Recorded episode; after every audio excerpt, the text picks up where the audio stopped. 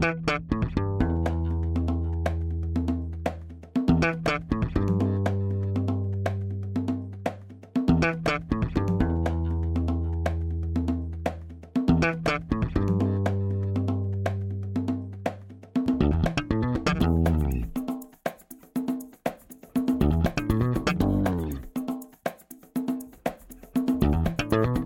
Este é o Tapa da Mão Invisível, podcast destinado àqueles que querem ouvir ideias que abalam sociedades e que não são ditas na mídia tradicional.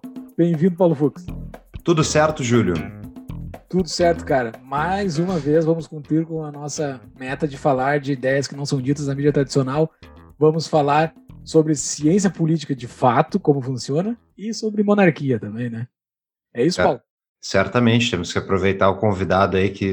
Olha, se tem alguém para falar de monarquia no Brasil, é o convidado de hoje. Quem é o convidado de hoje, Júlio? Ele ou alguém da família dele, né? Os caras entendem. Seja muito bem-vindo, Luiz Felipe de Orleans e Bragança.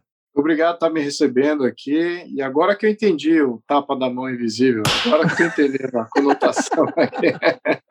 Gostei do nome. Muito obrigado, muito obrigado por ter aceitado o nosso convite, por ter reservado um tempo na tua agenda para falar com a gente. Nós, uh, quando a gente falou para os nossos patrões, nós temos o nosso grupo de patrões que as pessoas podem fazer algumas perguntas e dar alguns pitacos nos nossos episódios. Nossos patrões ficaram, uh, como é que se diz uma palavra? Ouriçados. Mandaram um monte de perguntas. A gente teve, teve, que selecionar aqui, porque o pessoal tem muito interesse na pauta. E por ser tu também, eles te admiram bastante, por ser alguém que defende as ideias da liberdade também no Brasil. Então o pessoal ficou bem interessado em fazer perguntas para ti. Pessoal, vamos selecionar algumas aqui para não dar tempo, porque senão a gente vai ter que deixar o deputado aqui a noite toda conversando com a gente. É isso, né, Fux? É isso aí, a gente também tem pergunta, né, Júlio? Não é só os patrões. Exato, é, eu também tenho um monte de perguntas para fazer para ele. Eu nunca falei com ele. Deputado, antes da gente começar, eu vou para os nossos recados únicos e iniciais. Momento, recadinhos únicos iniciais.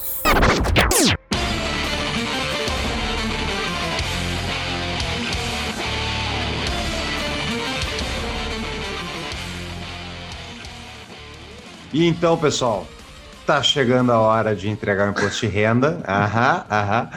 Para quem então está precisando de ajuda, DBI Contabilidade tem vários tipos de ajuda, desde você que não sabe fazer o seu imposto de renda pessoa física, quer fazer com contador para ter mais certeza, uma melhor garantia de trabalho. Isso é uma opção que a DBI oferece e também para empresas, né? E não só o imposto de renda, a gente tem batido nessa tecla porque é a época do ano que o leão morde, mas para você que quer abrir seu negócio, que quer auxílio de uma contabilidade que é parceira de ajuda a construir um melhor negócio na esfera tributária, tem que seguir então com a DBI Contabilidade, que é a contabilidade é minha empresa e que nos dá o apoio aí há algum tempo. Sejam parceiros do Tapa, vocês também usem a DBI e usem os nossos parceiros. Exatamente, pessoal. O bicho tá com a boca aberta, imposto é roubo, mas, assim, das vezes que eu fui assaltado, fui assaltado algumas vezes já, eu sempre entregava o dinheiro pro ladrão, não, eu nunca reagi, né? É melhor fazer da forma melhor. Então, façam o seu imposto de renda da melhor forma, não deixe te dar um tiro na cabeça, te mandar pra cadeia. Para caso você queira então mais informações, é só enviar um e-mail para contato@dbicontabilidade.com.br ou no nosso site tapadamãoinvisível.com.br/dbi.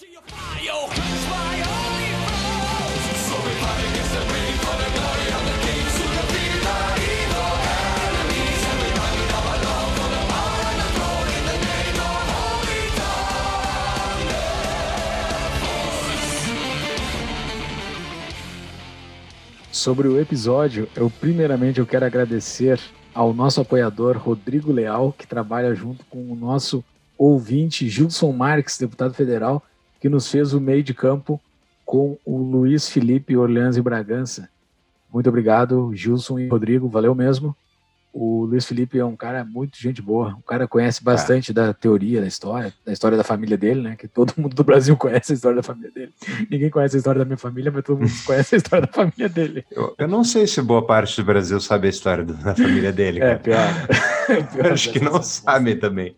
Mas olha, é interessante só pontuar, Júlio, que a gente tem feito episódios com pessoas que não são 100% alinhados ao que eu, Júlio e o Thiago pensamos, né? Mas eu acho que isso é salutar, é importante, é muito importante a gente falar com quem não é da nossa bolha, identificar pontos em comum, pontos discordantes. Acredito que a gente fez isso hoje embora é, tenha muitas coisas que o Luiz falou que eu, pá, eu concordo demais, tem várias outras que eu não concordo, mas eu acho que deu para a gente ter uma boa conversa. E olha, Júlio, eu não sei, não sei tu, mas eu, inclusive, a gente fez semana passada um, um convite para um, uma pessoa da esquerda, que eu classifico de esquerda e tal. Até agora não recebi resposta, mas aceitamos dicas de esquerdistas para vir falar no tapa, tá? Exatamente. Tem que, ser, tem que ser uma pessoa de boas, né? Não, não vim pregar Exato, aqui violência porque, ou enfim, é, é tomada o cara que quer Uh, como é que é? Gulag, fuzil, eu quero. É, é. essas ah, coisas aí, isso aí não, não tem espaço no tapa. Mas é,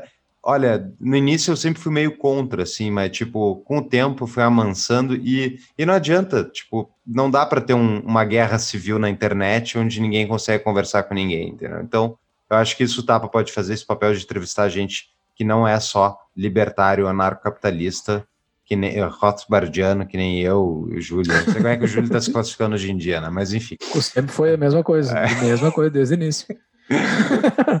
Mas uh, eu acho que a gente precisa fazer esse papel de pessoas que queiram dialogar, né? De todos é. os lados. É Estamos aqui para conversar com o povo. O nosso apoia-se, né, pessoal? O nosso apoia está com o nosso grupo no Telegram, está bombando, entrando muita gente lá e gente de altíssimo nível entre lá para interagir com os nossos apoiadores e conosco e também pode fazer perguntas, né? Se for patrão, pode entrar, fazer perguntas. Vários patrões fizeram perguntas nesse episódio, vários estão no decorrer do episódio. Valeu pelas perguntas. Se a gente lesse todas as perguntas, seria um episódio de 15 horas, então a gente não conseguiu ler todas. Mas valeu, pessoal. Lá é a central de conhecimento, pessoal, da, daqui do Tapa, tipo, quantidade de, de, de conteúdo descentralizado que os nossos mais de 150, 160 apoiadores, hoje eu não lembro. É, 160 e pouco é, já.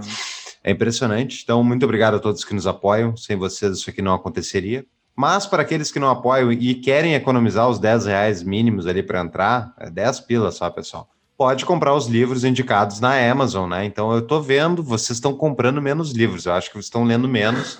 Fica a dica aí, volta o cronograma de leitura para quem quiser aumentar o hábito de leitura. Tem um monte de livros sempre indicados nos nossos show notes. Tem nos show notes dos livros do Príncipe hoje.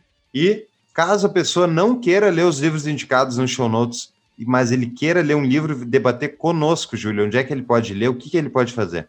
É entrar no Seminário Mises, o seminário do Tapa do Mãe Invisível, totalmente online. O Seminário Mises vai ocorrer de abril a junho de 2021 quem está ouvindo esse episódio lá em 2037 pode adquirir esse episódio ainda, esse seminário, porque ele vai estar eternamente no ar. Mas quem está ouvindo agora em abril, pessoal, comprem para acompanhar ao vivo as gravações dos episódios, dos seminários, dos eventos. Como é que o Thiago chama isso? Eu nunca sei. Encontros. para assistir ao vivo. Quem sabe faz ao vivo, pessoal. Para assistir ao vivo os nossos seminários, quem está em abril ainda consegue acompanhar os nossos encontros, que vão ser três encontros, quatro livros sobre Ludwig von Mises para entender o pensamento desse velhinho simpático demais sobre as ideias da liberdade. Nada melhor do que ele para começar essa história de seminários. E só para quem está nos seguindo no YouTube, vocês vão ver a evolução gradual do meu estúdio para um estúdio decente. Então, cada semana troca um pouquinho, vamos ver. Então, pessoal, nos sigam na Amazon Music, nos sigam em qualquer outro reprodutor de podcast. E se você gosta mais de vídeo, entre no nosso canal do YouTube e lá tem todos os episódios, tem os, os uh, eh, IGTVs que a gente posta no Insta também. Tem tudo isso e mais um pouco. E logo mais, mais conteúdo lá também. Tudo isso e mais um pouco você encontra em tapadamãoinvisível.com.br. E nas redes sociais também, pessoal. Estamos em todas as redes sociais, nos procurem por lá. Voltamos ao episódio.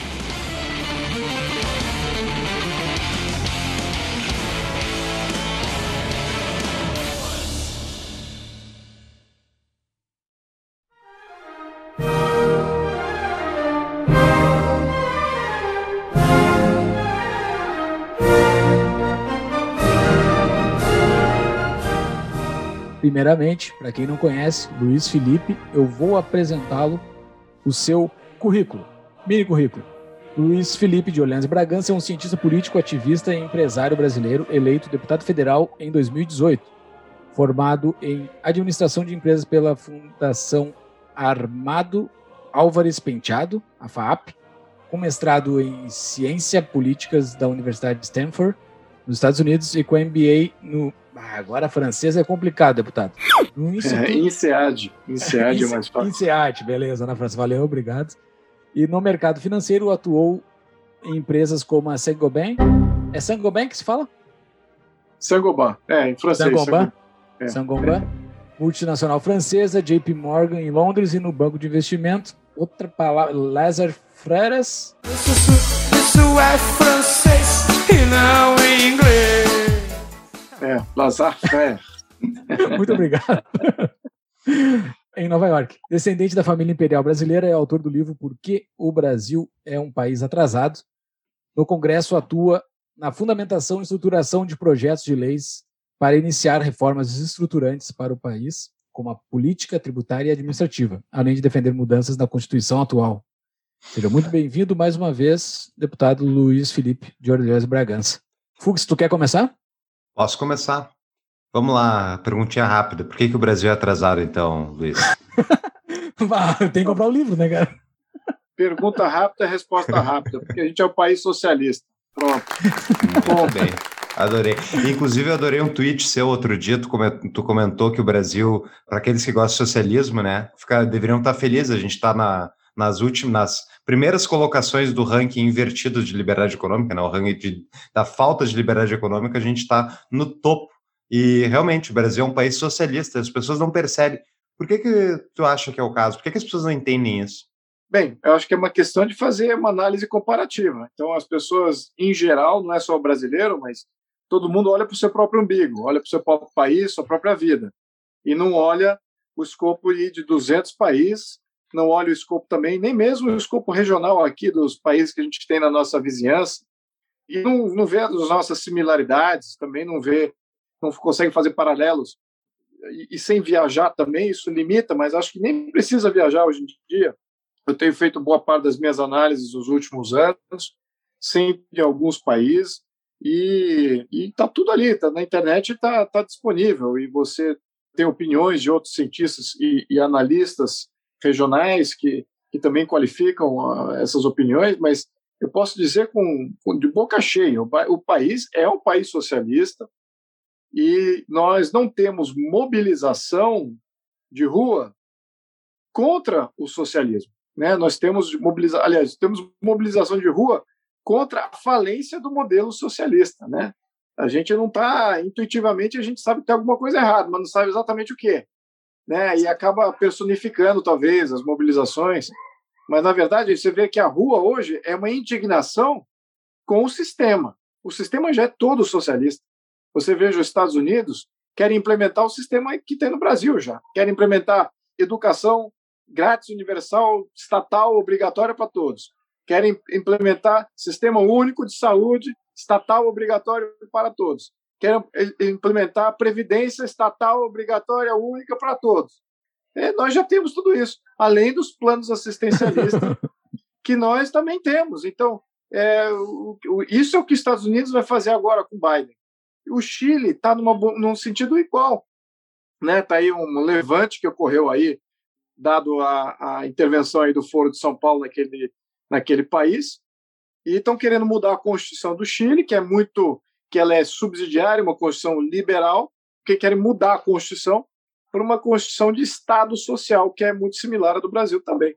Então o mundo está se socializando aí e a gente já está. Se é uma coisa que a gente tem para contribuir, é o que, que os, o mundo será no futuro. É o Brasil de hoje. Né? Revolta, é reformas e reformas e reformas. Isso aí, é revolta popular com o sistema.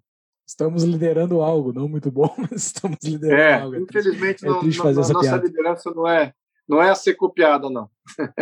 falaste, é, assim, desce um martelaço, né? Somos socialistas. O problema do Brasil é que o Brasil é socialista. Nós somos uma república, né? Há cento e tantos anos somos uma república. É possível, então, uma república ser socialista. Ela não se defende de um regime socialista. Ela não é um antagônico a um regime socialista. Ao contrário, para você estabelecer e fazer o, o, comunismo, você precisa de uma república. Né? Todos os sistemas comunistas começaram com uma revolta ou com um levante contrário às famílias fundadoras, depois estabeleceram uma república, da república se estabelece um Estado social, do Estado social você estabelece o socialismo, do socialismo você estabelece o comunismo. Então, o primeiro passo para você se tornar um, um país efetivamente comunista é você se tornar uma república. Então, essa, essa movimentação é que as pessoas não entendem. A luta republicana, né, sobretudo no, no, no final do século XIX, essencialmente foi uma, uma luta de, de comunistas. Essa aqui é, é movimento comunista no final do século XIX, início do século XX, já existia há 50 anos. Né? As ideias comunistas já existiam há mais de 50 anos, não tinham se materializado ainda. E se materializaram exatamente no país que eles não achavam onde ia dar uma revolução comunista, que foi exatamente na Rússia. E alguns países, por exemplo, Itália, a Itália veio logo na sequência. Então, veja que em 1917 foi a Revolução Russa. Né? Primeiro foi em fevereiro, depois foi em outubro foi em duas etapas. Primeiro, os mencheviques destronam os Romanov e aí os bolcheviques assumem em outubro. Muito bem. A infiltração que existia na Rússia era tamanho, né, muito grande na, na, máquina pública, né? O que não foi o caso na Itália em 19, logo depois, 1919, 1920. Em 1919, 1920, assim, da nossa da historiografia, a Itália quase se transformou num país é, é, comunista, exatamente nos moldes da União Soviética. Só não deu certo porque ali tinha um, um rei que não deixou aparelhar o Estado. Né? O, o Estado não se transformou, uh, num, num, não teve uma infiltração trotskista, que essa que é a grande chave do trotskismo, é a infiltração. Né? O Lenin e os demais faziam mobilização de rua, faziam caos, faziam os e tal. O, o Trotsky fazia infiltração. Então, na Itália não aconteceu infiltração. Então, houve, sim, a mesma coisa que aconteceu na Rússia. Houve levantes, houve greves, houve sabotagem, houve todo tipo de, eh, de problemas ali com, com eh, os sindicatos, etc. Mas, como a máquina pública não havia comunistas dentro da máquina pública, das polícias, das Forças Armadas, do, do Judiciário, etc., preveniu-se ali um golpe comunista lá também. Então, é, enfim, eu tô, a gente pode, a gente qualquer pergunta dessa a gente pode divergir por umas 10 horas, viu? Vocês precisam me interromper. Ah. Você já deve ter ouvido falar na nossa apoiadora desde o episódio 4, a CapTable. Essa fintech nasceu para propiciar investimentos em startups para todos. Mais de 10 projetos já foram lançados com sucesso, com apoio de mais de 2 mil investidores engajados, tornando assim a CapTable um ecossistema de encontro entre recursos e inovação. Muito mais do que só um investimento, investir via CapTable é a oportunidade de estar em contato com startups inovadoras e ter ganhos além de financeiros. Para conhecer mais sobre essa baita empresa, veja no nosso site uma entrevista com um dos sócios dela. Acesse tapadamãoinvisível.com.br/cap. a minha dúvida aqui é, é o que, que tem na, então na República, na tua visão, que justifica isso? Por que, que a República é tão facilmente corruptível para o comunismo? Primeiro que são os princípios republicanos, não sou contrário aos princípios republicanos. Vamos, vamos entender que houve movimentos republicanos extremamente legítimos e que realmente foram melhor para a sociedade. Realmente foram melhor. Né? Você tinha um, uma situação de tirania e aí, como não havia talvez uma família fundadora ou uma família que lutou e, e criou aquele território, defendeu aquele território, se tornou é, monarca num, num passado é, longínquo, então não havia essa tradição. Os Estados Unidos é uma dessas, né? É um país que se transformou em república extrema de uma maneira extremamente legítima. Né? Há vários outros exemplos também, não muitos, mas existem alguns outros. Enfim, então o que acontece no, no movimento republicano? os princípios, em sua maioria, são antagônicos aos princípios de uma monarquia tradicional. É isso que é precisa colocar aqui, que vamos levantar essa bola e depois vamos fazer uma síntese, tá? Okay. É, uma monarquia tradicional, ela era absolutista, ou seja, o dono do território é uma família, uma família que herdou, que lutou, isso obviamente no, no seu período fundador. Eles, nenhum monarca se transforma num monarca porque é, ele é bonzinho e todo mundo resolve doar suas terras e suas vontades para o monarca. Não é nada disso. É, toda a formação da Europa, por exemplo, foi a ferro e fogo. E os monarcas lideravam as, os combates, estavam à frente dos, dos seus exércitos. Sangravam, perdiam filhos, perdiam membros da família, perdiam irmãos, perdiam todo mundo. Muitas vezes se perdiam também. Mas, enfim, naquela época, que foi o grande período formador das nações-estado da Europa, os monarcas e a legitimidade de, de, de por, por poder conclamar um território era total. A população precisava desse tipo de liderança, havia muita instabilidade, muita instabilidade, a chance de você ser invadido e dominado por uma outra família dominante era total. Então você precisava estar aliado a algum grupo forte, bélico, capaz de proteger território, capaz de dar paz para você poder plantar. Lembramos que a gente está aí nos últimos mil anos, né? Foi a revolução agrícola, tudo bem, começou há 10 mil anos atrás, mas assim os grandes ganhos começaram há menos de mil anos atrás, né? Então vamos olhar para trás e você precisa de estabilidade para isso. Então você precisa de uma família lá te protegendo, ou, ou ao menos um, um grupo organizado. Muito bem. Então, neste contexto, a legitimidade era total.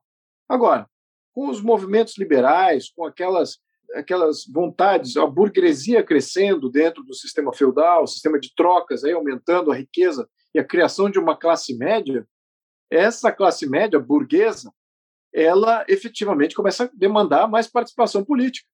Então, aí que cria-se um, um antagonismo com o sistema monárquico tradicional, absolutista, que era calcado não só, primeiro, poder bélico, segundo, ungido por Deus, acho que né, na, na, na, representação aqui da Igreja Católica, a Igreja Católica dava aquela unção exatamente para estabilizar os donos de terra. Uma vez ungido pela Igreja, está reconhecido ali o seu território. Então a disputa tende a terminar, tende a acabar. Muitas vezes havia interferência de papas, etc., para acabar com os conflitos. Então o Papa foi quase que um, um mediador ali, um grande neutralizador de conflitos, ao mesmo tempo mediador desses mesmos conflitos quando eles ocorriam. Aí que acontece? Surgem os movimentos liberais. No movimento também com ampla legitimidade, havia uma parcela da população crescente com vontade de representatividade política, econômica, e dentro do senhoria, a maioria como modelo predominante em toda a região europeia, era, era um de monarquias absolutistas, calcadas no poder militar, poder de unção da igreja e poder hereditário, essas três fontes, essa classe se viu completamente sem opção. Então começou a entreter ideias de que, olha, essa opção absolutista não, é impossível, não, não, não, não podemos mais conviver com isso, não cabe mais isso com a nossa existência, ou eles existem ou nós existimos.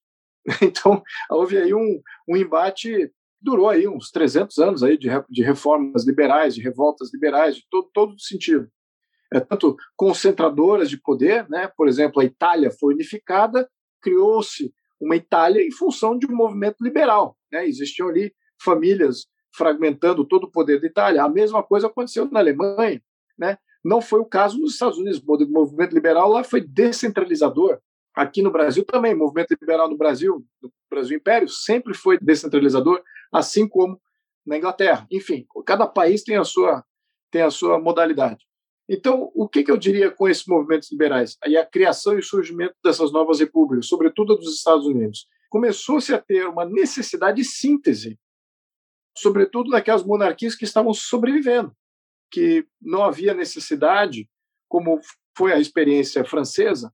Aliás, essa, essa passagem é muito importante, porque a, a Revolução Norte-Americana, ela, como eu mencionei, profunda legitimidade, contrária à tirania, contrário a poderes externos dominando a sua, o seu território sem ter a contrapartida de legitimidade. No caso da Revolução Francesa, no entanto, ali houve uma ruptura muito séria, né, porque havia sim legitimidade do rei ainda. Vou, vou, vou até dar um exemplo como é que ela ainda existia. Apesar do rei, na minha opinião, ter faltado ali com, o seu compromisso com a população, apesar dele ter errado, apesar de tudo, havia legitimidade ainda né, legitimidade hereditária, havia legitimidade militar e também unção divina. Então você tem um rompimento na França e não conseguiram voltar atrás. Né? Eles, eles depuseram o rei, poderiam muito bem ainda se manter uma monarquia, né, como fizeram os ingleses, né, 100 anos antes. Os, os ingleses fizeram a mesma coisa. Também decapitaram seu rei, mataram seu rei, mas voltou-se a uma monarquia mais limitada, foi, esse, foi isso que aconteceu na Inglaterra. Já na França, depois de ter feito o regicídio na França, a França não, não conseguiu se acomodar dentro de uma, de uma volta de monarquia. Por quê? Aí erro também dos, dos, dos sucessores. Houve, depois, de, depois do, do período do terror e Napoleão, voltou uma monarquia absolutista na França. Ninguém sabe, fala disso da história francesa, mas houve um movimento popular para restaurar uma monarquia absolutista, exatamente como era antes. Então, Eles não abriram mão de nada. Eles seguiram... Exatamente. Tanto um lado quanto o outro. Então, o lado republicano não quis aceitar um rei, nem mesmo que limitado, e o lado monarquista não quis aceitar um, um limite na, na, no seu reinado absolutista. Então, aí também, você vê como eu acho que ali selou o futuro da França como sendo um país que ainda tenta se encontrar. Eu acho que ela tem uma tradição republicana, é, no entanto, é, tem também uma tradição é, monárquica ali muito forte. Acho que ambos aí vivem em, em não sei, a França não, eu não diria que está em paz consigo mesma ainda, né? A minha a minha análise da França. Eu acho que a França ainda não é um país inteiramente estabilizado, porque ela sempre foi um país centralizado e ela só teve sucesso porque ela foi comandada por famílias reinantes há, quase dois mil anos. Né? Foi só na Revolução Francesa que houve essa ruptura aí e até agora não se estabilizaram os últimos 200 anos. Então, enfim, essa é a minha perspectiva aqui. Então, a síntese é necessária, onde você tem uma Constituição, isso também é uma novidade aqui, né, do movimento liberal que houve lá nos, nos anos no século XVIII século XIX, uma Constituição, limitação de poder de monarcas, em convívio ainda com essa outra eh, modalidade, que é uma modalidade tradicionalista, né, baseado na, na hereditariedade, no poder militar e na, e na unção divina. Nessa reforma liberal entra a democracia? Há a democracia Sim. dentro da monarquia ou existe ou existe ainda alguma proposta de monarquia sem democracia? Não, toda proposta monárquica e a, e a monarquia brasileira, ela foi essencialmente fundada com todo esse aprendizado. Então, o Brasil não passou por esse problema que a Europa passou. O Brasil nasce como uma nação independente, em 1822, e em 1824 ele ganha uma Constituição. E a Constituição já limitava o rei. Os historiadores que, que fazem é, é, alusões aí de que era uma ditadura, que havia uma concentração de poder, etc, etc, isso é totalmente falso. Totalmente falso. O Brasil nasce constitucionalista, ele nasce com poder monárquico limitado, havia democracia plena, distrital ainda, né, paroquial, né, eleições paroquiais, toda sorte de separação de poderes. Então, é isso que é, acho que é um exemplo, até foi, foi copiada na subsequência, foi, foi copiada na Europa. Né? Foi um modelo copiado da Europa, inicialmente por Portugal, e dizem que até influenciou alguns outros países que estavam ali em processos de, de revisão dos seus, dos, seus, dos seus poderes monárquicos tradicionais. Então, o Brasil já nasce como um exemplo. Então, é, nós não tivemos essa, essa narrativa de acabar com o absolutismo tivemos um período muito breve disso, que, que o país nem era uma nação ainda.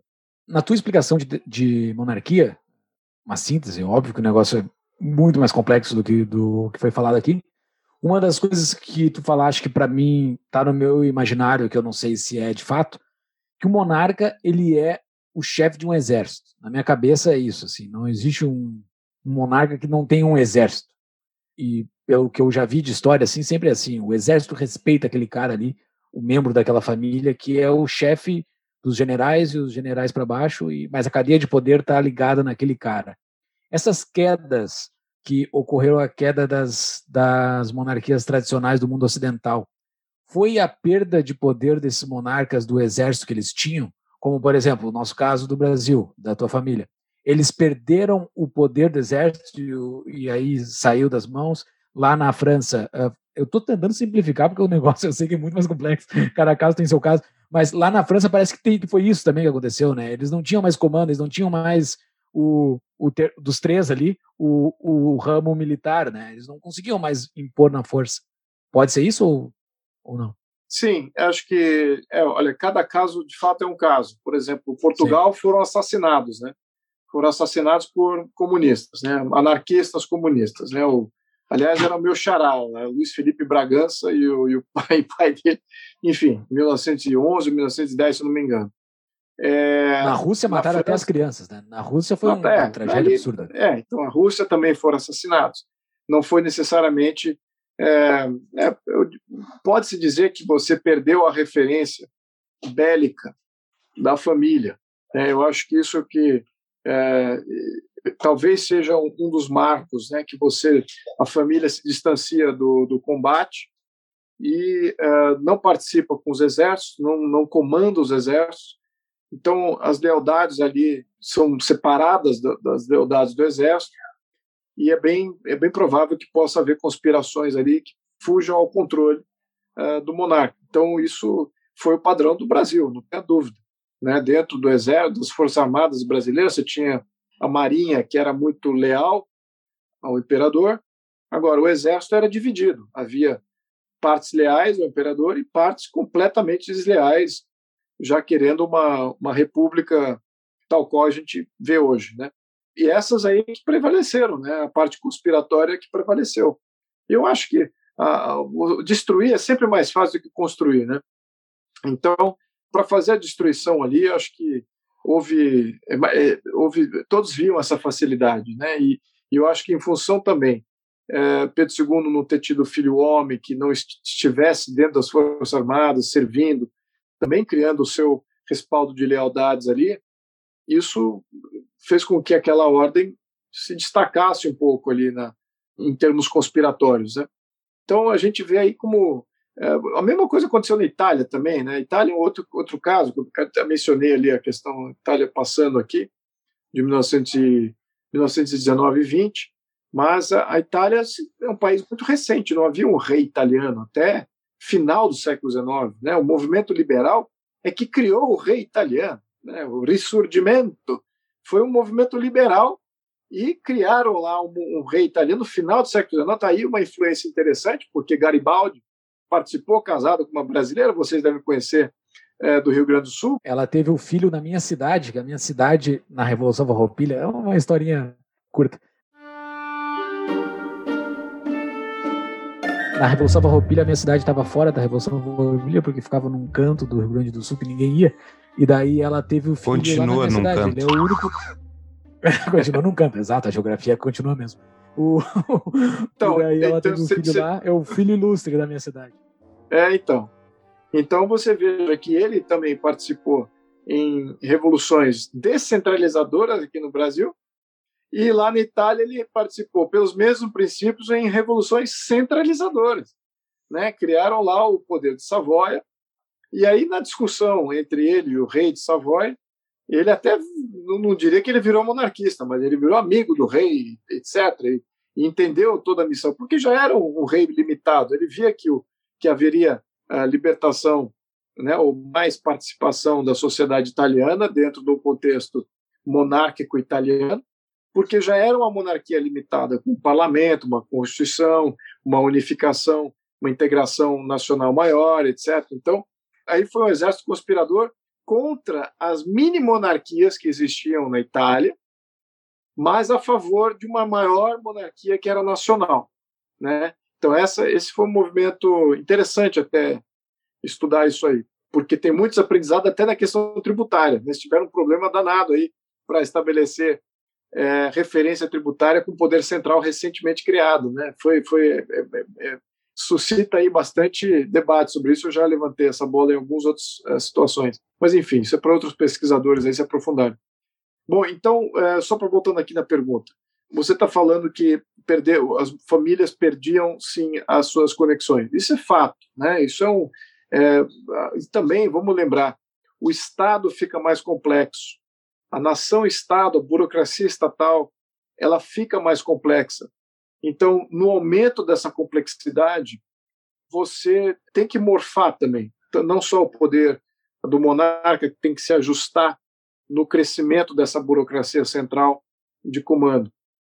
E isso que tem acontecido com as monarquias de sucesso uh, na Europa. As que resistiam a isso ou que se arriscavam demais nesse processo Vou dar um exemplo aqui que é a alemã. É, também recém-criada, a Alemanha também é outro país muito jovem, né? muito mais jovem que o Brasil até, um país unificado. Né? Também surgiu no, no final do século XIX com, com von Bismarck, que era um grande chanceler, etc. Mas é, assim como a Itália teve o Cavour, que foi um grande chanceler, então foram liderados, foram movimentos monárquicos liderados por chanceleres, né? e não eram necessariamente de criação de uma monarquia absolutista. Mas o Kaiser Wilhelm, no início da Primeira Guerra, ele se ele ultrapassou as suas funções, na, meu, na minha opinião, na minha interpretação dele. Ele agia como um monarca absolutista. Ele tinha vontades e, e, e uma série de anseios de monarquia absolutista, e sendo que não respeitava muito essa nova dinâmica de uma monarquia limitada com uma burocracia que também com a qual você tinha que compartilhar poder com o parlamento, com a burocracia, etc, etc. Então veja como é, também alguns monarcas tiveram culpa aí nas suas próprias derrocadas.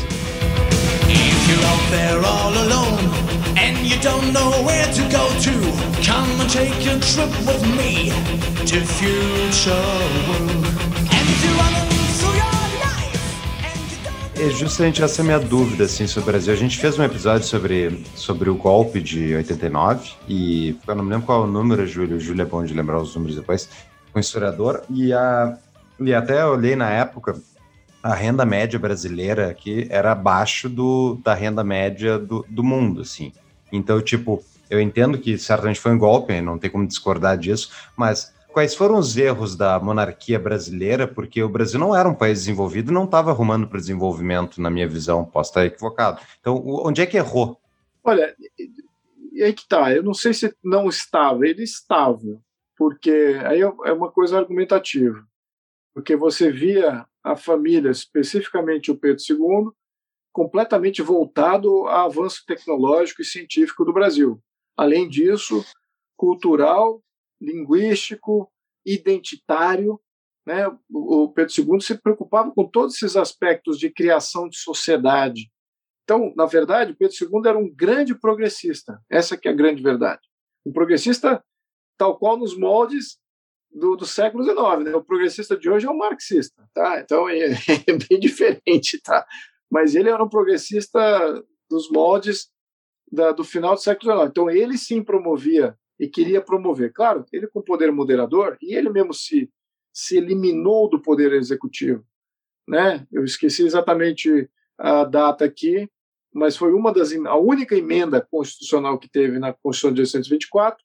Ele abriu mão do poder executivo. Ele fazia o poder moderador e o poder executivo. Ele abriu mão do poder executivo, efetivamente dando ao presidente do Conselho de Ministros.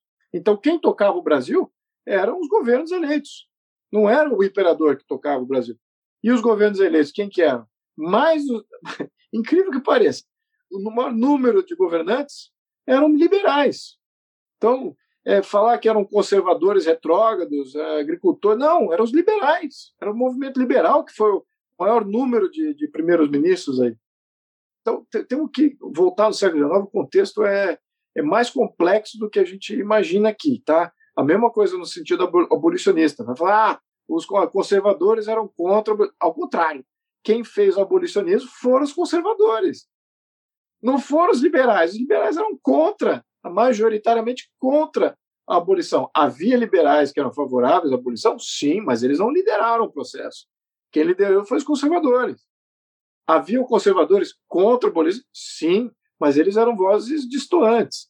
Então, Veja como a história é um pouco mais é, complexa aí, está sufocada debaixo de tanta narrativa e premissa, sem análise de historiadores isentos, que você é, acaba confundindo hoje em dia né, o, o, debate, etc. Então, fala, qual é o debate da esquerda? Que é uma elite dominante sempre oprimia a população desde 1500, etc, etc. Enfim, esse aqui é o debate marxista que existe em todo lugar. E eles não conseguem nunca imaginar que houve uma família que é de uma elite, sim, que é do, do poder tradicional, e que ela que liderou as grandes mudanças é, de, de, políticas e sociais do Brasil, ao menos durante o século XIX. Eles não conseguem aceitar isso. Né? Então, enfim, então essa discussão que o Brasil era um país industrial e estava olhando para a industrialização é questionável, né? Do ponto de vista do monarca e da vontade do monarca, o que ele fez, até junto com Mauá, Não vou dizer que o monarca participou junto com Mauá. Mauá estava completamente independente ali, mas eram amigos, compartilhavam pensamentos, estavam na mesma escola de pensamentos, né, de, de progresso do Brasil. Agora, quem resistiam eram esses, é, como o poder já estava delegado, o poder executivo já estava delegado, as famílias oligárquicas né, de todo o Brasil ali tinham influência, esses sim resistiam. Né? Quem resistia à industrialização? Eram os agricultores. Né? Encarecia a mão de obra, criava todo, toda sorte de problema para você contratar funcionários, etc., na, na, na, lavoura. Então, esse tipo de, de, é, é, de entrave foi um entrave que caracterizou talvez o final do, do Brasil Império, onde havia bastante revolta liberal local, mas eram propostas uh, regionais, né, de liberalização do poder central né, e criação de uma republiqueta ali dominada por algum oligarca. E, majoritariamente deles, liberais, né, participantes do movimento liberais. Tanto que o, o Partido Republicano Paulista era dominado por liberais ali. E eles queriam fazer, bom, enfim, estou divergindo aqui da, da sua pergunta. A verdade é o seguinte: havia, sim, vontades dentro do governo, dentro dos poderes, de fazer uma equação de industrializar o país. Havia empreendedores também na economia, políticos também. Eram a voz majoritária? Não, não eram a voz majoritária. O sistema escravagista ainda é, cobrava um preço disso, sim, cobrava absolutamente um preço e causava problemas também para dar esse salto para a industrialização. Não tenha dúvida que isso também gerou toda sorte de resistência. Agora, dizer que o modelo era efetivamente opressor e, e, e retrógrado, isso não é, não é muito realista, porque as forças, as dinâmicas de força que existiam naquela época eram mais livres do que eu diria que são hoje, tá? Em termos de eu não duvido disso. É, só a, minha, a minha questão só é tipo, tá, mas a, a razão para ter tanta gente fazendo pressão política, não estou nem dizendo que era retrógrado e tal, mas a, a, tipo, tinha alguma razão para as pessoas estarem satisfeitas e estarem pressionando o sistema central a ponto de ter tipo, demanda, por, nem que fosse uma parcela pequena, querendo botar abaixo uh, aquele sistema. Tipo, não teve nenhum erro significativo por parte do, dos monarcas da época, ou de anteriormente, porque o Brasil sempre foi uma zona, né? A gente não é culpa de uma família específica, mas, tipo, qual é a razão? Porque o Brasil não, não surgiu a partir daquela república torta só, né? Ela já tinha defeitos anteriores, ou não? Olha, eu, eu acho que todo sistema tem que olhar comparativamente. Né? Falar em absoluto é muito difícil. Você está olhando numa linha histórica e passar julgamento, falar assim, ah, a gente tinha dívida externa porque desde lá, naquele momento, lá no, no passado longínquo, a gente contraiu a primeira dívida. Falei, pô, mas se você trabalha no mercado financeiro, você vai falar, o que, que isso tem a ver? Né? Dívida é sinal de confiança. Se as pessoas têm confiança, eles te estendem crédito. Se você é um bom pagador, você vai ter mais crédito ainda. Então, qual é que visão é essa de dívida? E outra coisa, se você vai pagando a sua dívida, você pode contrair maior, dívidas maiores ainda. Então, temos que romper um pouquinho com essas narrativas é, não financeiras, porque também destrói um pouquinho. A, questão de zona. O país era estável. O país, né, durante o século XIX, eles tinham instabilidades regionais que eram tranquilamente abafadas pelo exército imperial. Não havia qualquer chance de uma oligarquiazinha qualquer no Maranhão, né, em Pernambuco, Bahia, que se levantasse contra o poder imperial e tivesse chance de ganho. Então, eles eram exclusivamente mobilizações oligárquicas locais para poder é, de algum caudilho local. Não era uma proposta nacional de libertação de um poder opressor. Não existia isso. Aí você fala assim: ah, qual o poder opressor que o Império exercia? É, zero. Por quê? Não tinha tributação. Eles tributavam portos só. A tributação, o, o sistema do exército era efe, essencialmente bélico. O, o Império brasileiro era fundamentalmente bélico e o custo da, da, do, do parlamento né, e do judiciário. E é, é isso o custo do, do. Isso que era o modelo imperial. Não entrava em questões uh, de governo local. Não existia tributo ICMS, não existia imposto de renda, não existia nada disso. Era 80, 70, 80% baseado em importação. Era daí que vinha o 80% dos recursos é, do Império. Aí você fala assim, ah, mas e a derrama e, e, e, o, e o quinto? O quinto era para quem produzia ouro, especificamente para quem produzia ouro. Mas se você não era produtor de ouro, se você era só um fazendeiro, um pecuarista, qual o imposto que incidia sobre você? Nada. Nada. Podia comprar uma fazenda, vender uma fazenda com lucro, nada de imposto. Vender meu, meu, minhas mercadorias, trocar, comprar, nada de imposto. Deixar de herança, sem imposto. Acumular, acumular, acumular, zero de imposto em qualquer acúmulo de renda e propriedade. Então, se fala assim, qual era a opressão? Qual que era a opressão? Aliás, as revoltas liberais, elas começam a ocorrer em função da, da riqueza gerada. Aqueles que ficavam ricos regionalmente acabavam querendo também ter o poder absoluto do, do seu ambiente, né? E não, não gostavam de ter ali um, um exército central, uma certa justiça central, olhando ali as questões dele, porque quem era que era o, o grande monitorador da situação social do polis local era a igreja. A igreja que fazia ah, toda a parte de, do que depois se tornou cartório. Né? O cartório só surgiu em 1914. Né? Vamos lembrar que 1914 é que surge o cartório durante a República, não foi durante o Império. A igreja que fazia todo o trabalho cartorial e não fazia coleta de impostos. Então a igreja fazia óbitos e nascimentos, fazia casamentos, fazia compra e venda de imóveis, cessão de terras, etc, etc.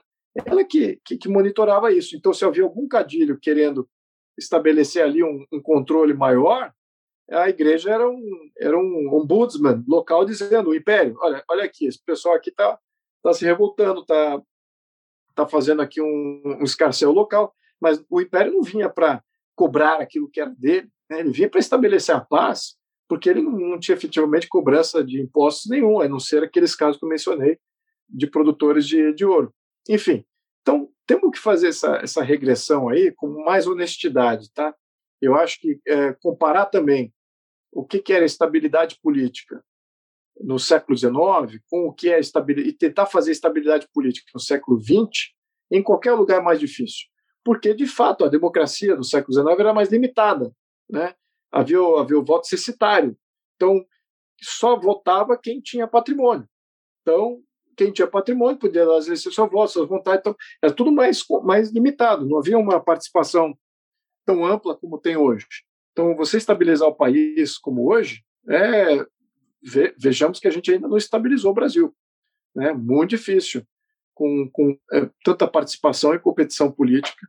Se o sistema não for muito bem construído, que o nosso não é, já estou antecipando, é, é, impossível estabilizar o atual sistema. Não, não, não vamos conseguir. É, spoiler, spoiler, spoiler. Spoiler, vou antecipar as nossas gerações aqui para que olha, não se desmotivem, porque vai ter instabilidade se não mudar o sistema.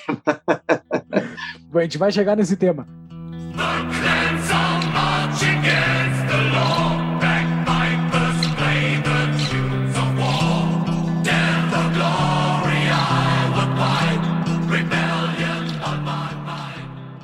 Eu só quero fazer uh, mais uma pergunta sobre o passado, que é de um patrão nosso, o Arthur Weiler. Momento, patrão, pergunta. O que você acha que Dom Pedro II ou os monarquistas da época poderiam ter feito para frear ou evitar o golpe de 89? Eu sei que é o EC, né? Não dá para o cara falar no EC, é. mas é uma boa pergunta. Eu gostei dessa pergunta. Ele eu, eu vou, eu vou ser absolutamente sincero aqui. Eu vou, eu vou é, polemizar com alguns monarquistas possivelmente. Mas o Pedro II, se você for ver, como pessoa. Ele, ele é. Era... Ele, só um parênteses, ele é teu bisavô ou tetravô? Ele é meu tetravô. Tetravô. Tetravô. Então, como pessoa e estadista, ele era perfeito para o cargo. Né? Uma pessoa extremamente culta, dotada de faculdades é, mentais e de conhecimento e linguísticas e, e etc. Assim, é, que assim, nenhum, acho que nenhum de nós dessa geração consegue chegar nem perto de replicar. No entanto, é, claro, ninguém ninguém é, é, é, é passível de ser ao contrário, ninguém é perfeito, né? Vamos reduzir aqui dessa maneira. onde que eu diria que ele foi imperfeito na sua conduta. E onde talvez o Pedro I teve mais uh, uma conduta talvez mais adequada, apesar de não ser a pessoa adequada para ser imperador. Né? Aí podemos fazer uma troca aqui do argumento. Mas uh, o Pedro II ele não, não, não planejou o futuro, ele não planejou a sucessão, o futuro dele, né? o futuro dele da família dele. A, a questão de sucessão para ele, eu imagino, e agora é uma especulação pessoal, de olhar biografias e estar tá envolto nesse tema há um, há um bom tempo. Eu imagino que a perda do filho dele causou um grande desânimo nele. E, e ele ali, acho que abandonou qualquer, qualquer visão de Brasil futuro. E, e ele não via a filha, que era a Princesa Isabel, e o genro, que era um, um francês, o Conde de como sendo sucessores benquistos pelos brasileiros. Primeiro, que era uma mulher é, católica, ela extremamente é, devota, é, muito religiosa, e é, olhava para sua missão como, como imperatriz de uma maneira mais passiva ainda do que o próprio Pedro II. Apesar de ser uma grande ativista pelo abolicionismo, então ela olhava esse lado mais social e mais passivo de como ser uma regente, enquanto que uh, o Conde de nunca estabeleceu uh, grandes raízes de amizades, apesar de ter admiradores do ponto de vista militar, ele nunca estabeleceu grandes raízes de, de amizades uh, no contexto brasileiro, que eram fundamentais também para ele poder governar no futuro.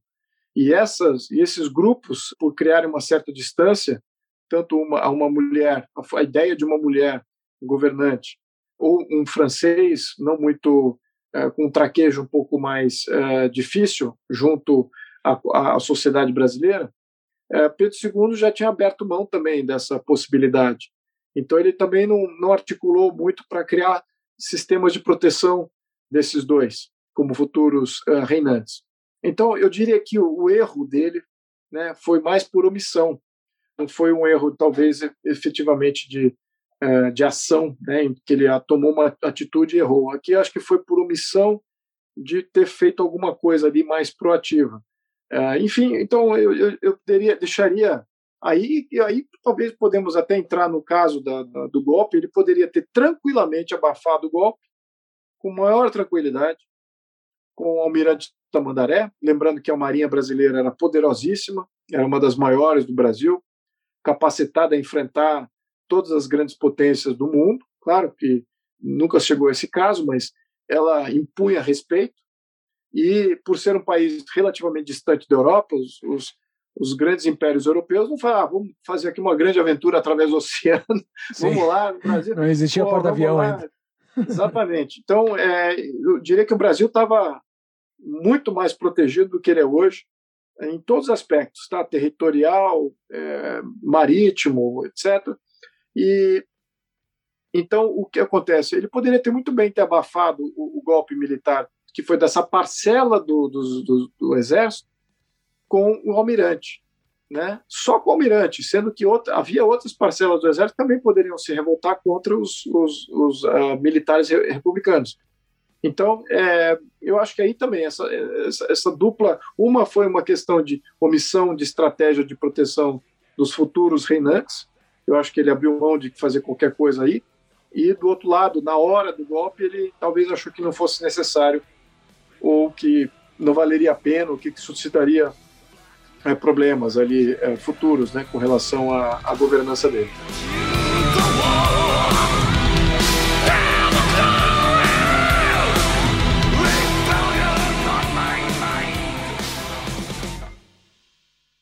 Acho que a gente já. A gente, assim, eu faria oito horas de episódio aqui conversando contigo sobre a tua família, porque eu tenho um monte de coisa, eu gosto bastante de estudar sobre história e, e teria um monte de perguntas para te fazer, mas talvez num futuro episódio. Mas vamos vo voltar para um ponto que nós três chegamos num consenso aqui, né? A gente não sabe se o Brasil sempre foi uma zona ou não, que nem o Paulo falou, mas a gente sabe que no momento em que nós três pisamos no Brasil, ele é uma zona. Nos últimos 30, 40 anos, ele é uma zona. Acho que ninguém discorda, quem está nos ouvindo também não vai discordar disso. Uh, É, é somos uma república. Somos uma república. É. Qual é o, os problemas? Tu consegue elencar? Tem, deve ser uma lista gigante maior que a Constituição, né? Mas quais são os problemas assim principais que nós temos nessa nossa república e que a monarquia poderia talvez deixar que esses problemas não eclodissem se vivessem? Bom, é, eu acho que uma, uma dinâmica típica de república é a falta de herança. É um minuto que você tem um futuro, algum poder que olha uma geração futura que olha uma, uma sequência de sucessões e não especificamente um processo eleitoral, um, uma fotografia momentânea né, de um processo eleitoral, quando você não tem esse poder que olha esse futuro, você você perde e você ganha a instabilidade eleitoral. E nós estamos com um, um Estado, né, o Estado brasileiro, a discussão de Estado brasileiro tem que ser separada da discussão de governo brasileiro. Isso é fundamental a gente começar a, a discutir isso. A, a, discussão de país, a discussão de futuro de civilização brasileira, a discussão de o, quais são os nossos reais riscos de longo prazo que vão afetar futuras gerações e que já, já nos afetam agora, mas que vão afetar ainda mais as futuras gerações, isso são questões de Estado. São políticas de Estado que têm que abordar a mitigação desses riscos, riscos geopolíticos, riscos de segurança nacional, deficiências estruturais do Brasil, tanto de integração, de escoamento de produção, escoamento de tropa, escoamento de alimentos e bens e mercadorias. Então, todas essas questões são questões de Estado. Quando nós entramos em questões e, e somos dominados por questões de governo, nós vivemos de uma eleição até outra. E o Estado brasileiro muda a cada eleição. Então, nós não temos planejamento de longo prazo, nós não temos mitigação de risco de longo prazo, nós não temos uma visão estratégica de inserir o país no primeiro mundo. Nós somos um país passivo. Eu tava, ontem eu estava falando com o executivo de uma empresa, estou é, dando só uma divergência, uma, só para a gente dar um, dar um exemplo, com um executivo de uma empresa da, da Coreia do Sul, e falando, olha, desde os anos 60, a Coreia do Sul, que é um país micro comparado com o Brasil, deu ao mundo, no mínimo aí, quase 10 multinacionais poderosíssimas. E o que, que o país Brasil deu ao mundo? Ele, ao mundo, fora os grãos e alguns minérios, deu copas do mundo. Foi, fizeram, ganhamos aí algumas copas do mundo. Agora, Cadê as nossas multinacionais? Do, dos top 10 países, é, multinacionais próprias, brasileiras próprias, nós estamos subrepresentados. Então, é, vejamos que é, isso é em função de ser um país que olha especificamente de eleição a eleição e não tem planejamento de Estado. Então, um grande benefício aqui de uma monarquia. Aliás, eu vou até citar aqui e vou expandir, tá? não é só a monarquia, mas um sistema republicano parlamentarista com o chefe de Estado separado do, do, do chefe de governo, já seria capaz de melhorar isso para o Brasil. Tá? Então, não precisamos esperar a monarquia para que isso se ocorra. Pode começar a ocorrer agora e futuramente. Tipo que é Portugal, assim? Tem presidente. Portugal é semipresidencialista, ele tem uma visão ainda dirigida pelo presidente. Então eu, eu sou meio contrário a isso. Né? Eu, eu gosto de. Qual de exemplo uma... seria assim? Olha, a Alemanha tem um sistema interessante, a própria Inglaterra tem um sistema interessante. Os outros países que são monarquias, mas você imaginando que o monarca aí possa ser um chefe de Estado eleito, ao menos eu estou falando nesse período. Eu acho que eventualmente até esses modelos tem as suas deficiências, como a Alemanha também, na minha opinião, nos últimos anos tem, tem, tem, tem sofrido demais. O modelo, o modelo alemão estressou, eu diria que faliu. Né? No entanto, deu estabilidade à Alemanha no pós-guerra até o início do século XX, século XXI. Do pós-guerra, da Segunda Guerra Mundial até o início do século XX, foi um, foi um modelo muito interessante em separação de chefe de Estado e chefe de governo. O modelo era parlamentarista, e o parlamento é que dirigia a Alemanha. Né? O chefe de Estado ratificava as leis e ficava com a diplomacia, ficava com é, a supremacia das Forças Armadas, ficava com uh, toda essa questão de ordenamento uh, de justiça, né, definia juízes, etc. Era o ombudsman de toda a República, quem fazia o, o, o cerceamento, quem vetava os poderes de governo e os excessos da burocracia, era o chefe de Estado, né, ao menos até o século XX. e o orçamento não estava com ele, o orçamento estava com e o chefe essa, de governo. Essa separação que você está falando, ela é fundamental. Você então vira moeda de troca, deixar... né? Exato. Você precisa deixar a arrecadação com o chefe de Estado. Ele faz a arrecadação. Ele, ele detém o controle do sistema tributário. Ele que define, olha, arrecadamos aqui 2 trilhões. E aí, quem faz o gasto, quem define para onde vai, como é que vai ser usado, isso é o chefe de governo. Então, eu acho que essa separação é o que dá esse equilíbrio é o que dá essa estabilidade financeira, fiscal é, para o país longo prazo. E os, e os mandatos são descasados também. Então você pode ter chefes de Estado que têm mandatos mais longos, né? Eles têm uma, uma, também eles têm menos poder efetivo de governo, eles não governam o país, mas tem vários governantes que são eleitos durante o seu mandato de, de chefe de Estado. Então esse, esse, essa dinâmica de separação já é, uma, é um dos aspectos. O, o, descasamento dos mandatos é outro aspecto também, que dá uma certa estabilidade aqui. E o fato de que você tem responsabilidades não conflitantes, mas sim consonantes e, e, e, e complementares. Então, acho que esse que é um, é uma das grandes vantagens de você ter. Agora, você tem que ter outras também, né? no Brasil, porque o Brasil é um país continental, então ele precisa ter o federalismo, né? precisa descentralizar o poder você só dar ao poder central aquilo que cabe ao poder central. Não precisa dar ao poder central uma missão, que é hoje o caso. Hoje o poder central faz tudo. Hoje o poder central fica fazendo lei de trânsito, fica fazendo uh, lei de zoneamento, fica fazendo lei de criminal, fica fazendo todo tipo de interferência. E os Estados membros não se desenvolvem. Você não desenvolve uma classe política local dotada do poder de resolver seus próprios problemas. Então você tem 27 dependentes do poder central. Esse é o nosso modelo republicano. Né? E, e, e agora, voltando aqui na monarquia, houve rebeliões liberais exatamente para dar mais descentralização ao império. O Brasil Império já estava patente a discussão de fazer a descentralização é, durante o Brasil Império. Isso já era uma discussão que vinha do parlamento de, com, com, com profundidade até. Tanto que a Constituição de 1891 veio quase que especificamente com esse propósito de criar uma federação, né, de criar os estados, né, e, e, e lá os presidentes iam ser presidentes dos estados, né, os presidentes dos estados iam ser eleitos, né, então enfim é, essa dinâmica já existia, é, só que com a República e, e o próprio golpe republicano ele retrocedeu o país. Vamos olhar do, do, ponto de vista econômico, ele retrocedeu o país talvez a, ao seu início, porque ele acabou com a marinha mercante brasileira, ou por causa dessas conspirações entre exército e marinha, então ele acabou destruindo a marinha mercante brasileira, voltamos atrás no, nesse quesito, territorialmente ficamos frágeis, houve uma, uma guerra civil, que poucos tocam nesse assunto, mas houve, um, houve vários levantes contra os republicanos. Morreram é, 4 mil pessoas no Brasil em função desses conflitos.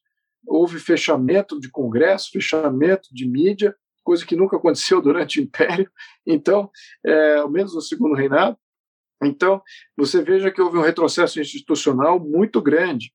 E o que, que houve aí que é importante pontuar? Uma explosão de inflação, de gastos públicos você teve uma dependência que foi criada dos ingleses, porque eles que vieram entrando exatamente no começo do Brasil República, entraram financiando o Brasil nas suas reparações e na sua recriação. E até é bem pontuado isso, essa passagem entre Deodoro, Floriano, Prudente de Moraes Prudente de Moraes, como primeiro presidente eleito, não, não conseguiu fazer nada. A República estava quebrada. Não tinha mais nada nos cofres públicos em função das guerras civis promovidas pelo Floriano Peixoto. E aí você entrou em dívida pública logo no, na sequência com o Campos Salles, se eu não me engano, o Rodrigues Alves. Agora estou confundindo quem exatamente do mas ele que inicia a política dos governadores, né? Que é aquela a política que você endivida o país e você premia os produtores de café porque eram essas garantias né, que foram dadas para a dívida externa brasileira. Ali é que começa o problema da dívida externa. foi, foi, o grande problema de não conseguir pagar a dívida começa ali, né, o grande escalonamento. Apesar de que a Primeira República foi até muito disciplinada no seu pagamento de dívida, né? Mas enfim, esse é outro tema. Long before these walls came down, the king rejected his crown. Deixa eu te perguntar então uma pergunta do nosso patrão Cristiano. Patrão pergunta. Você acharia legal ser um monarca no estilo Liechtenstein? Lembrando que Liechtenstein, o, o monarca deu a opção de secessão para, para os, os cidadãos, para as, para as vilas, na verdade, né? um país minúsculo. E aí, aceita? Sim. Sim, sim. Bom, eu, eu não estou buscando ser um monarca. Eu não posso ser um monarca. Não pode? Não deixar. Não, não posso. Não posso. Não, não tenho nenhuma intenção. Hum. É, eu tenho uma missão de que eu vejo de estabilizar o país. Eu acho que isso que tu é o estás principal. na linha sucessória? Não. Não, estou fora da linha sucessória. Ah, eu estava, mas é, antes de eu nascer, meu pai renunciou. Né? Eu estava, ah. nem, nunca, eu nasci livre, né? Então uhum. não, não me coloquem esse, esse, esse ônus aí. mas é, então eu posso falar abertamente sobre isso. Agora, eu tenho que reconhecer os benefícios que são, né, por conhecer a dinâmica dessas monarquias modernas. Agora, eu acho que para todos os, os brasileiros aqui, tanto os monarquistas. Fica aqui uma, uma, uma mensagem de militância, e para os republicanos fica uma mensagem de não se preocupem. Né? Qual é a mensagem? É que para a monarquia ser restaurada no Brasil, ela precisa existir antes na sociedade. Então a sociedade ela precisa já ter incorporado uma realidade monárquica. A, a sociedade precisa incorporar esse resgate histórico e essa missão futura. E se a, se a sociedade não estiver a essa altura, não há como você restaurar uma monarquia, é difícil você é, restabelecer, é, a não ser no momento de completo, completo uh, caos social né, e completo país arruinado, que aí suscita esse tipo de, de voltar aos pilares fundamentais da nação. Então tem então, chance de, de surgir a vaga. É. o Brasil está caminhando.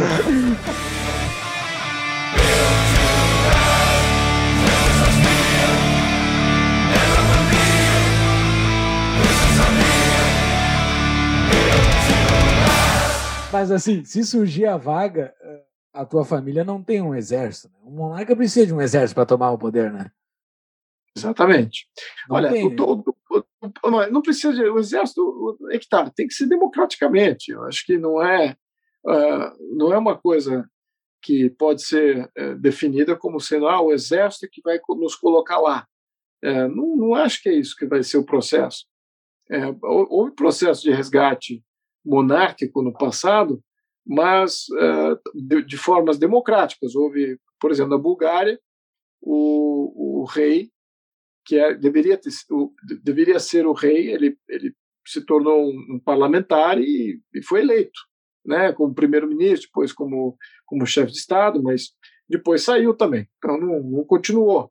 Você tem a situação, voltando atrás na história, você tem Napoleão III. Napoleão III, ele sempre fazia campanha de golpe militar contra a República Francesa, né? E mas ele não entrou por golpe militar, ele entrou eleito. entrou eleito. Depois de eleito que ele fez um golpe militar. Né? Então, ele não necessariamente necessitou do, do exército. O Juan Carlos da Espanha, Juan Carlos da Espanha, ele entrou por aclamação do exército, né? por aclamação do Franco, que era o ditador da época, e também do próprio exército, porque o Juan Carlos serviu no exército durante vários anos da sua vida. No entanto, ele só se torna rei depois que ele evitou um golpe militar pelos militares. Né? Veja como é engraçado essa, essa, essa, Então, eu diria que não necessariamente o poder militar ele é, necess, ele é fundamental aqui. O que é necessário mesmo é que a sociedade já, já esteja pedindo isso e, se, e haja uma aceitação ampla, né, e um conforto também amplo com essa ideia. Eu acho que é isso que acho que a gente não está lá. Os monarquistas já estão mais à frente porque os monarquistas estudam história, olham os outros países, entendem o contexto, vê exatamente que não é uma tirania que você está recriando, não é uma ditadura, muito pelo contrário. O poder do monarca muitas vezes não é remunerado, como você mencionou ali o Liechtenstein. Acho que ele tem o modelo Liechtenstein, é um modelo é, extremamente orgânico. Né? A qualquer momento, até por baixo assinado, eles podem é, revogar a monarquia. Né? Qualquer momento, na Liechtenstein, na Constituição uh, de Liechtenstein, se faz um baixo assinado, você chama lá um plebiscito para revogar a monarquia. Então, ele colocou, e ele mesmo colocou isso na Constituição, ao mesmo tempo ele não é remunerado por exercer a sua função cívica de rei. Né? Ele, ele efetivamente ele resgatou o, um princípio de legitimidade aqui quase que medieval, que é o, o rei à frente da sua, da, do seu território, o rei à frente e, de, e, protegendo o seu povo. Era essa que é a função do rei. O povo deixa de ser povo se o rei maltrata e tirania, é, e, e tiraniza. O povo migra, ele foge, ele deixa de ter quem Volta vai... com os pés. É, exato. Volta com os pés. Vai embora, vai para outro rei que, que respeita alguns direitos fundamentais. Então, essas, essas consciências são muito. Ele resgata vários desses princípios, né? Na tua explicação sobre a República, os problemas da República, tu falaste alguns conceitos que nós falamos bastante aqui no Tapa do Invisível, no nosso episódio número 100, que foi o episódio que nós tratamos sobre o livro de Hans Hermann Hoppe, que é Democracia, o Deus que Falhou. Um dos argumentos do Hoppe, que inclusive um dos patrões até perguntou, o Arthur Oscar perguntou. Momento patrão pergunta. Acho que tinham que perguntar a opinião dele sobre a obra de Hoppe. Tu conhece a obra de Hoppe? Porque ele fala. Não. Os argumentos foram muito parecidos com. Porque o Hoppe, no início do livro, ele fica dizendo por que, que a monarquia é melhor que a, que a democracia. Mas é que ele fala democracia, né? Ele não, ele não compara monarquia e república, né? Ele, ele compara a terra ter um dono e aquele dono preocupar com o futuro dela, ao contrário da democracia, que o cara só está preocupado com o mandato e quer queimar e tem o valor Exato. temporal que ele, ele não quer maximizar em nada o valor temporal da coisa, ele quer queimar tudo agora, né? Tu conhece Hans Hermann Hoppe? eu acho que eu já escolhi, eu acho que já já vi algum estudo deles no, no Instituto Mises. Isso. Se eu não me engano. Tem bastante. Eu acho que já vi assim um, um, estudo com relação a isso. E também ele acho que critica também os Estados Unidos por ter acabado com a monarquia austríaca, que Sim. do ponto de vista dos progressistas eh, norte-americanos, o Império Austro-Húngaro era um grande risco ao próprio influência e hegemonia dos Estados Unidos, ao mesmo tempo que é, eu, eu, eu, admiro muito o Império Austro-Húngaro. Você veja que era, um, um, era um, uma região de uma diversidade incrível. Eu já fui para a Hungria, já fui para a Áustria, conheço aquela região ali, a Boêmia, na parte da Alemanha, e a parte embaixo também, que, olha, é uma diversidade cultural, linguística, é brutal. E você ter esses, esses povos convivendo dentro de, um, dentro de um mesmo império, é porque o império tem alguma coisa ele faz bem, né? alguma coisa ele representa, é, ou ele dá uma estabilidade mínima que faz com que as pessoas ainda, ainda deem poder e legitimidade para aquele império. E lembrando, o Império Austro-Húngaro ele é, assim como vários países da Europa, eles têm um grande problema, que eles têm fronteira a 360 graus. Né? Eles não são países isolados por, por mar ou ser uma ilha, etc. Eles têm inimigos em toda, toda em 360 graus.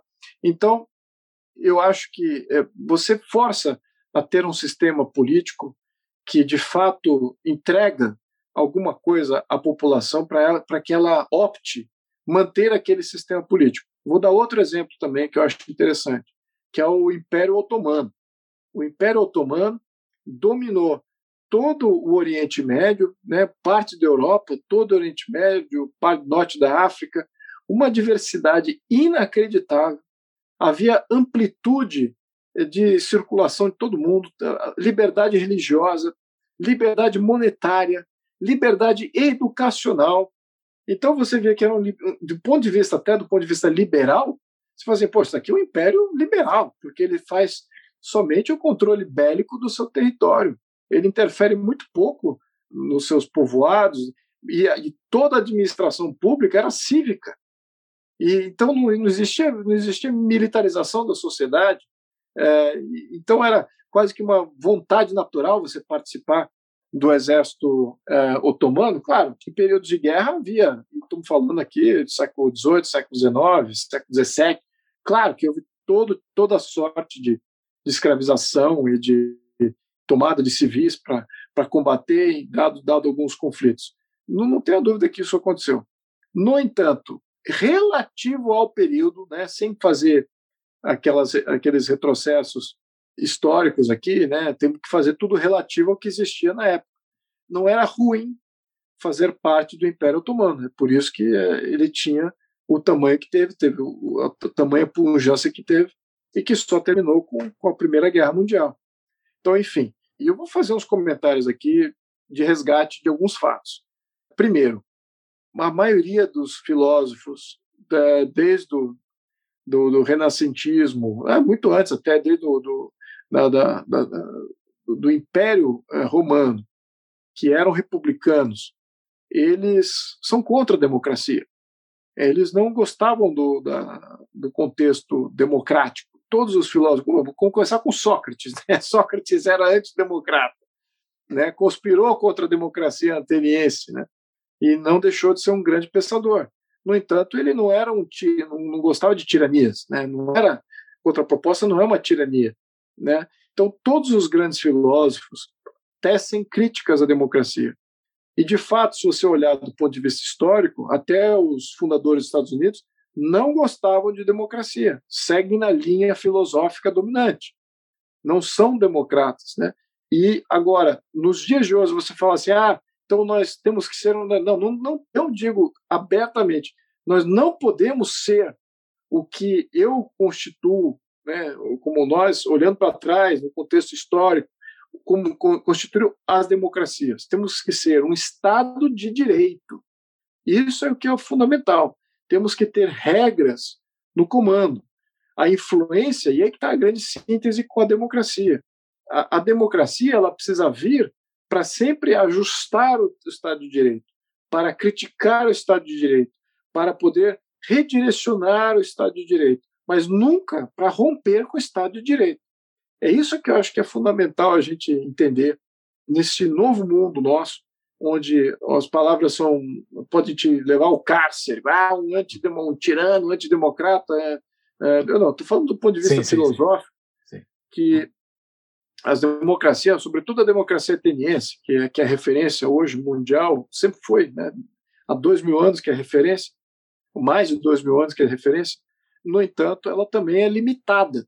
Né? Veja que a democracia ateniense, tal qual ela originou-se, ela durou somente 80 anos. Ela não foi um modelo é, sustentável.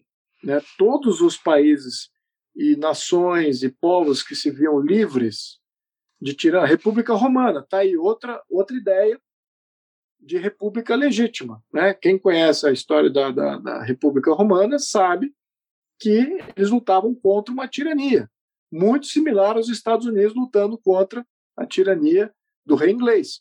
A, a, a República Romana foi fundada por fazendeiros aristocratas lutando contra eh, os reis etruscos né, das cidades-estado etruscas. A elite, a aristocracia da, da época da República Romana era os etruscos. Então, o que acontece? Quando esses, esses fazendeiros assumem o poder em Roma, eles olharam um para os outros e falaram assim: não, não vamos estabelecer um poder monárquico, vamos evitar o poder monárquico. Então, que modelo que nós vamos fazer? Como é que a gente vai se organizar para não ser um poder monárquico. Então, eles enviaram três emissários para a Grécia naquele período, e esses três emissários olharam a Grécia, olharam Atenas e a democracia ateniense, olharam o sistema espartano, que era uma diarquia, que eram dois reis, né? um fazia administração pública, o outro fazia a guerra, e havia um judiciário que monitorava os dois, e um, uma pela, que era um, um grupo de cidadãos limitado que elegiam esses quadros. Né? E esses três emissários voltaram para Roma e falaram assim: olha, a gente vai fazer uma mistura entre Esparta, que é um sistema totalmente aristocrático, versus a democracia. A democracia ela é, tem que ser limitada também. Então ela não pode ser ilimitada, como eles já constituíram isso lá na Roma antiga. E durou 500 anos. Então criaram dois, dois cônsules que eram eleitos todo ano dentro de um quadro de senadores que eram todos militares.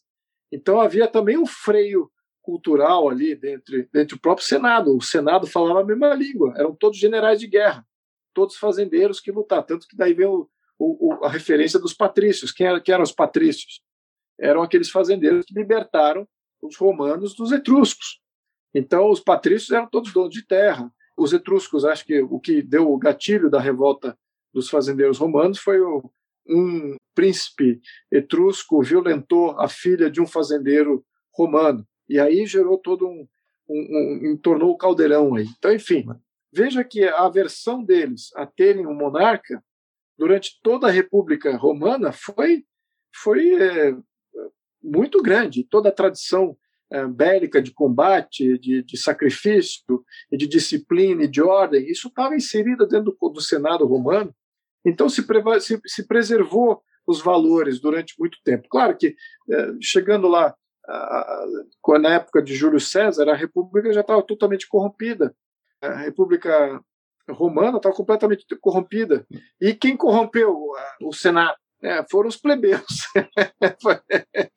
foi, foi, foi exatamente a demanda crescente por um exército cada vez maior composto em sua maioria de plebeus, e os plebeus começaram a demandar espaço no Senado. E por não serem famílias patrícias, sem propriedade, eles começaram a demandar propriedade. Então, a cada nova invasão, eles demandavam terra, demandavam benefício.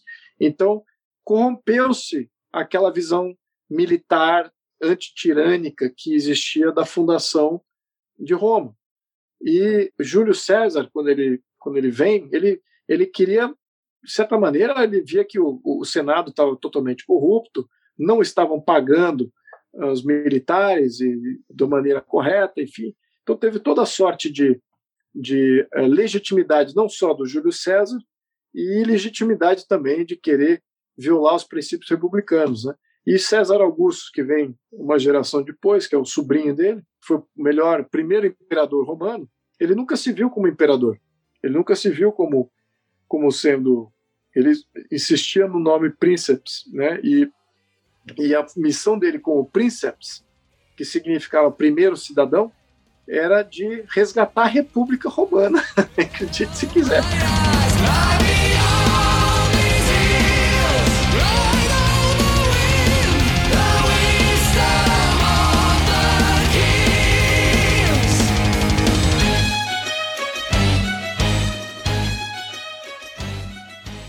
Tem algum sistema político humano que não vá se corromper com o tempo em relação à sua fundação?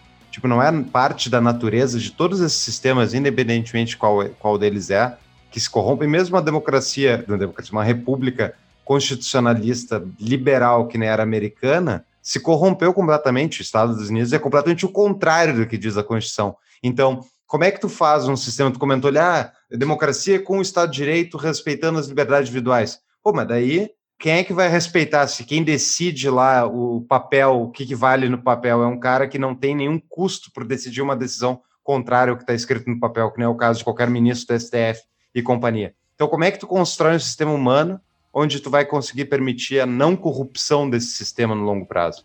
Bom, é que tá. No longo prazo, todos nós vamos estar mortos, né? Como diziam os professores de finanças. então, é, como é... diria o arqui-inimigo do nosso podcast, Mike Keynes. É, exatamente. Então, é, mas enfim.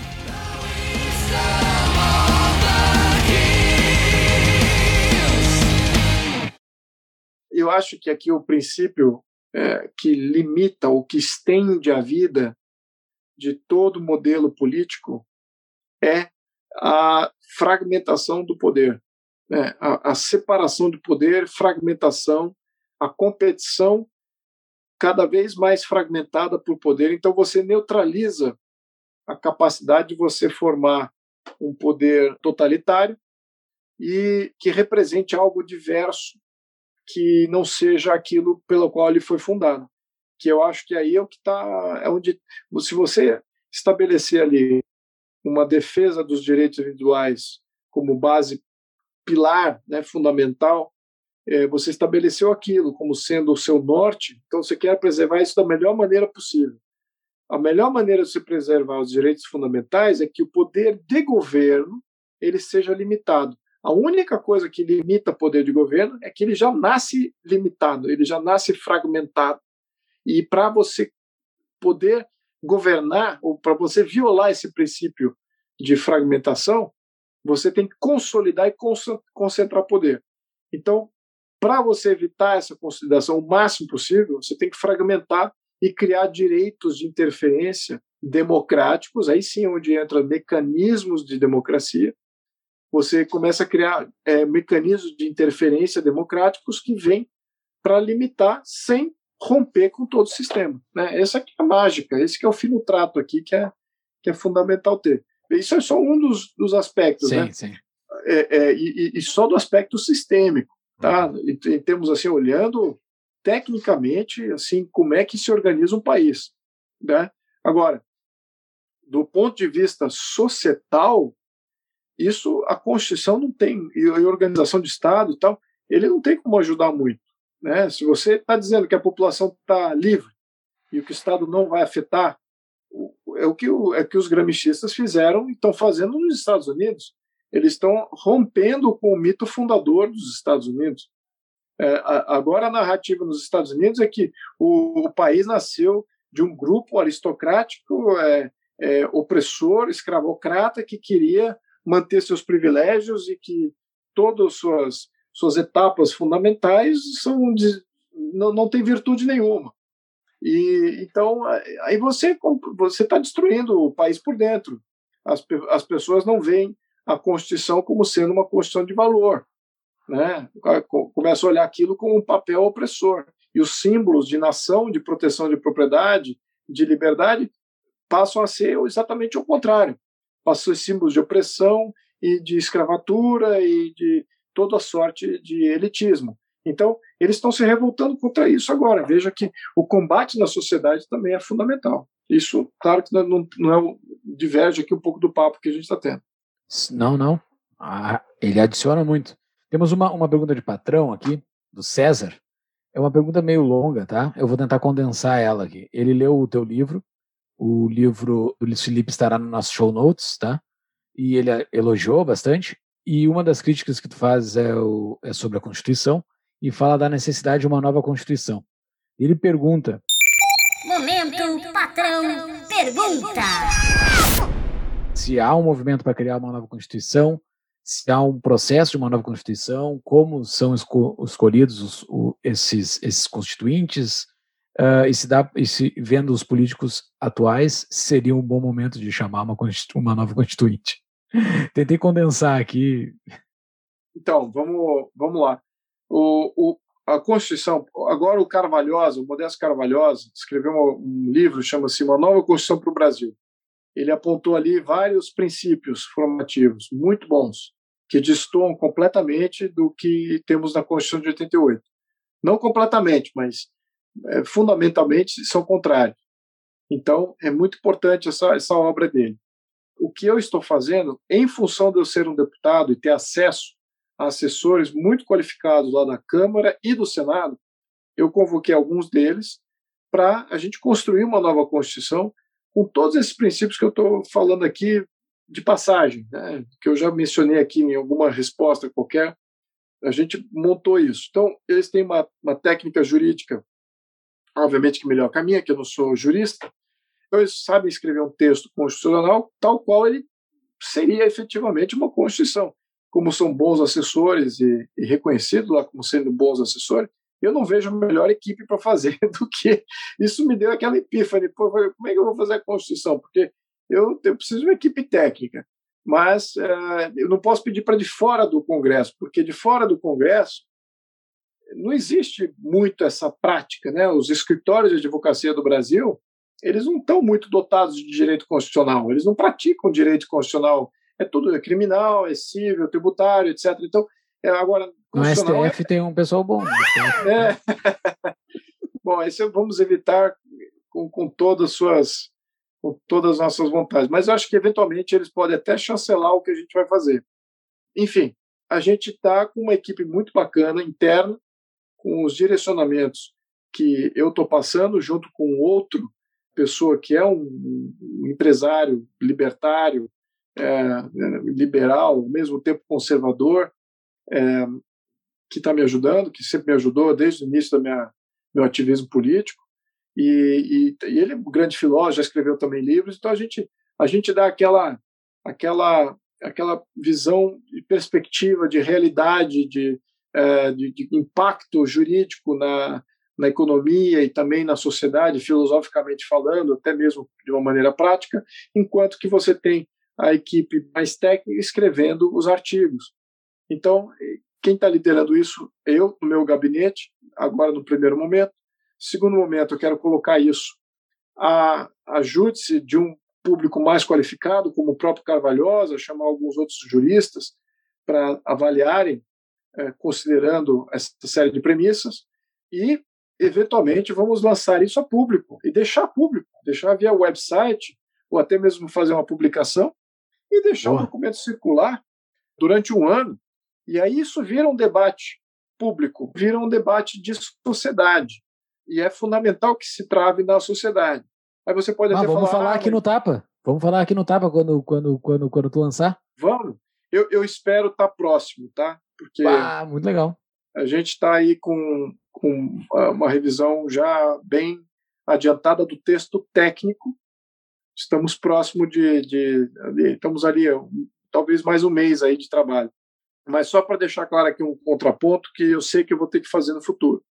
Ah, muitos vão falar assim: ah, mas quem é você para escrever? Quem é você? Por que você? Pô, primeiro que eu fui eleito.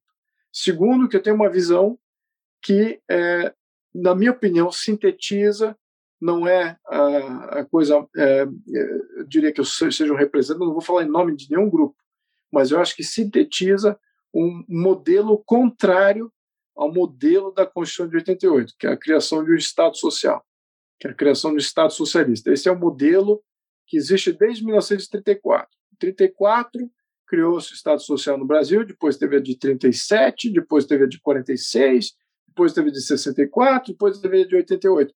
Todas criando a mesma coisa, um Estado social centralizado, interventor, capaz de fazer tudo a qualquer momento, por todos, sem, sem limites.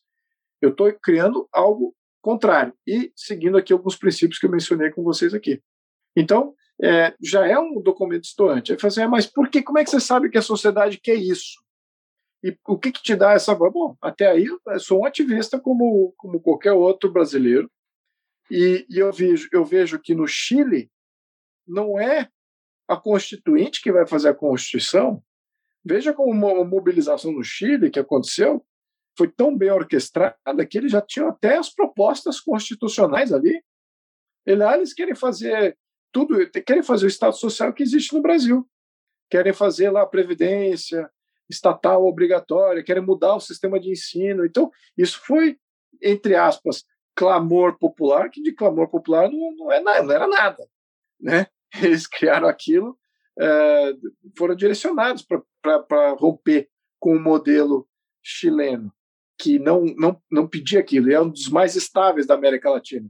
Então, eles vão entrar num período de, de instabilidade política eterno, depois de fazer essa, essas mudanças que eu estou propondo lá. Então, eu estou aqui propondo o oposto. Vamos sair da instabilidade que o Chile vai entrar vamos sair. Então, eu já estou propondo essa saída. É, então, Excelente. enfim, é isso. Alguém tem que fazer, né? Simples. Mas eu só vou dizer uma coisa também aqui, puxando um pouquinho para o processo. A primeira Constituição do Brasil, ela foi mandada para o Congresso, houve uma briga muito grande lá entre os constituintes, o Pedro I reassumiu a liderança de, de escrever essa Constituição. Ele fez junto com o do Conselho de Estado, então foi um petit comitê mesmo que fez a Constituição. Só que teve uma diferença que eles mandaram para ratificação nos, nas paróquias. Então foi enviada uma cópia para todas as paróquias do Brasil, para que as paróquias ratificassem e falassem: me informe se está certo a Constituição, se vocês aprovam. E as paróquias não constituinte, as paróquias, falaram assim: sim, ok, está validada a Constituição. Então foi a única Constituição do Brasil que foi referendada. Isso que é uma loucura. Foi a Constituição do Império.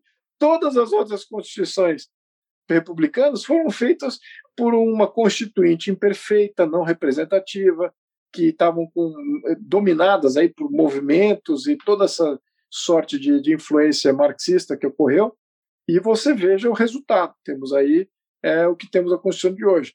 Então, o processo também ele é fundamental. Né? E eu vou dizer que ele é muito paralelo ao processo da, da Constituição norte-americana. Né? O processo ali foi um processo também similar a esse que eu estou descrevendo, que é o nosso, é, é a maneira que eu quero conduzir, é fazer essa ratificação, uma mistura da nossa, com, da nossa experiência da primeira Constituição de 1824 com a experiência norte-americana, com a experiência mais recente da, da União Europeia, por incrível que pareça. Apesar de eu não gostar do conceito da União Europeia, eu gostei do, do modelo como eles fizeram. Né? Eles lançaram uma Constituição para todas as famílias da Europa e cada país ali teve um referendo em cada país, dizendo você quer fazer parte dessa união, né? Para cada família ele tinha que dar um documento lá, um livro desse tamanho, assim, claro que só uma parcela pequena que leu e que entendeu. No entanto, o processo, o processo foi o mais democrático possível. Então, eu acho que é por aí o caminho. A Constituinte ela pode vir depois, como também Sim. foi o caso da União Europeia. Uma vez aprovado esse documento, você agora faz a transição do modelo atual, da 88, para a nova. Né? Acho que essa que é a função da Constituinte. Como que vai ser a transição para o novo regulamento jurídico. É assim que deve ser. Não, não acho que uma Constituinte deva liderar um processo constitucional nunca mais. Sim. The pattern juggler lifts his hand, the orchestra begin. As slowly turns the grinding wheel in the court of the crimson. O seguinte, a gente só para emendar algumas pontas aqui. A gente falou de Liechtenstein, a gente falou da tua família que, que foi roubada, roubaram, foi um golpe. E eu e o Paulo aqui nos identificamos como defensores da liberdade e tudo mais. E tem os defensores da monarquia no Brasil. Quero juntar todas essas pontas, fazer um suco aqui. Os defensores da monarquia, em vez de quererem a volta da monarquia no Brasil, não teria, assim, ideia louca minha, tá? Mas não teria como eles pegar um cantinho do Brasil e fazer uma Liechtenstein. Pô, eu, eu moraria num país onde a tua família fosse a dona, assim. Moraria demais, eu me mudaria muito. Não tem como mudar a pauta do movimento monárquico e pegar um cantinho no Brasil, pega um cantinho, só assim como restituição do que roubaram da tua família lá em 100 anos atrás. Pega um canto, monta um paísinho, vai, eu me mudaria, eu seria o habitante número um. Eu quero ver a Constituição antes. Não, com certeza, com certeza, mas baseado no livro dele, das pessoas que leram e gostaram, eu, eu gosto bastante dessas, dessas, dessas pessoas, eu acredito nelas. Aparentemente as tuas ideias são muito boas. E do que tu já falou aqui também. Não teria como mudar o foco, em vez de pegar o Brasil todo de volta, pegar só um cantinho, daí vai fazer um. Vai fazer um. É, poderia concentrar. É, hoje em dia, se você for ver o, o, volume de monarquista, na minha opinião, ele, ele ainda, do ponto de vista nacional, ele não é capaz de fazer um impacto nacional, apesar de já ser substancial, na minha opinião. Eu diria que 10%. Se houvesse um candidato aí monarquista, ia estar tá fazendo 10% do pleito à presidência. Já começa com 10%, então já não é, não é ruim. Agora, é, se fosse concentrar isso em um estado ou outro que tem aí um apelo é, maior, né, e, e, e, focar numa questão estadual, é possível, né? Agora, o, o, grande problema aqui, eu acho que isso é possível, sim. Eu acho que tem estados que são mais e outros que são menos é, em, por diversos fatores. Né? Eu acho que São Paulo, eu diria que tem, é, não sei, difícil dizer, difícil dizer essa, esse número. Eu vejo que tem, tem um apoio, sempre teve, né? no movimento monarquista lá de 93, existia somente dois círculos monárquicos, em São Paulo e no Rio de Janeiro. E hoje em dia, você tem diversos círculos monárquicos em cada estado. Então, quase praticamente as grandes cidades de todos os estados têm um círculo monárquico. Em São Paulo tem diversas cidades. É Rio de Janeiro também, algumas cidades, Minas, então, nossa, é, é bastante, bem forte. Então, você tem uma capilaridade hoje que você nunca teve em 93. E em 93 a gente estava organizado para fazer o plebiscito. Né? A família estava organizada, é, o governo estava dando espaço na televisão, existia uma série de regras. Agora não tem regra nenhuma e tem mais e tem mais círculo monárquico que antes. Então você vê que tem uma espontaneidade aí que é importante. Ainda é difusa. Então, é, é qual estado que seria o estado mais de maior é, foco, né? Eu acho que é um pouco difícil fazer esse julgamento. Eu acho que como movimento, no entanto, ele é importante. Por quê? Tem que primeiro desmistificar, né? E dizer que é, uma, uma é um poder, né? Não é um poder que você está restabelecendo. Você está restabelecendo todo um regime.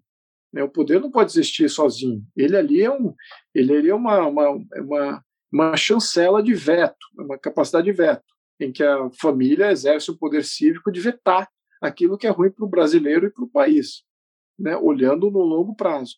Então, eu acho que é difícil você isolar isso numa, numa questão estadual, onde o Estado efetivamente ele tem que ser governado. Né?